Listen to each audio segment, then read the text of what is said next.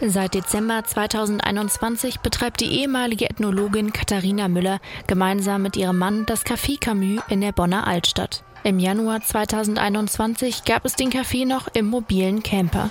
Kurz vor der Eröffnung des Cafés in der Breite Straße stellte Katharina Müller die Website online. Die Infos beschränkten sich anfangs auf Öffnungszeiten, Adresse und Fotografien vom Essen. Wie das funktioniert, hat sie sich selbst beigebracht. Ich wusste, dass es Anbieter gibt, die dir die Möglichkeit geben, Webseiten nach einem Baukastensystem sozusagen selbst zusammenzustellen. Und ich habe einfach mal probiert, es zu benutzen. Ohne Vorerfahrung war es tatsächlich intuitiv aufgebaut, würde ich behaupten. Klar, man ist irgendwo, bin ich mal hängen geblieben und wusste nicht recht und dann habe ich rumtelefoniert und mir Rat geholt oder auch gegoogelt einfach. Aber diese, diese Webseiten sind recht schlicht erst einmal für den Anfang. Ein weiterer Pluspunkt der Online-Anbieter sind die geringeren Kosten für das Erstellen der Website.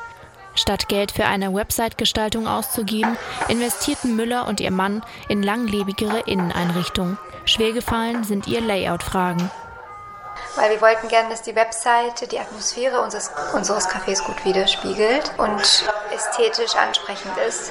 Das heißt, manchmal hat diese Webseite das Layout so verschoben, dass wenn ich ein Wort hinzugefügt habe zum Text, alles auseinanderbrach und dann musste ich herausfinden, woran es liegt, wo ich ziehen musste. Das ist tatsächlich vergeben. Jetzt neulich, neulich habe ich zum allerersten Mal ein Newsletter versendet.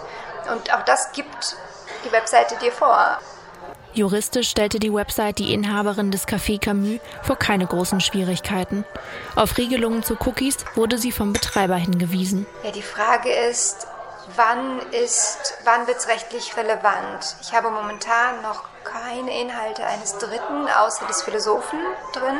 Die Fotografien stammen alle von uns selber. Die habe ich von keiner anderen Quelle bezogen. Die Texte haben wir alle selber geschrieben. Ich meine, wir haben ja auch keinen Online-Verkauf oder ähnliches. Den Kontakt zu ihren Kundinnen und Kunden führt Katharina Müller mehr über die sozialen Medien. Dort findet Interaktion statt, dort findet Teilen und Gespräche statt und Empfehlungen finden dort statt, während es auf der Webseite nicht erkennbar ist. Das ist eher ein passives Plakat.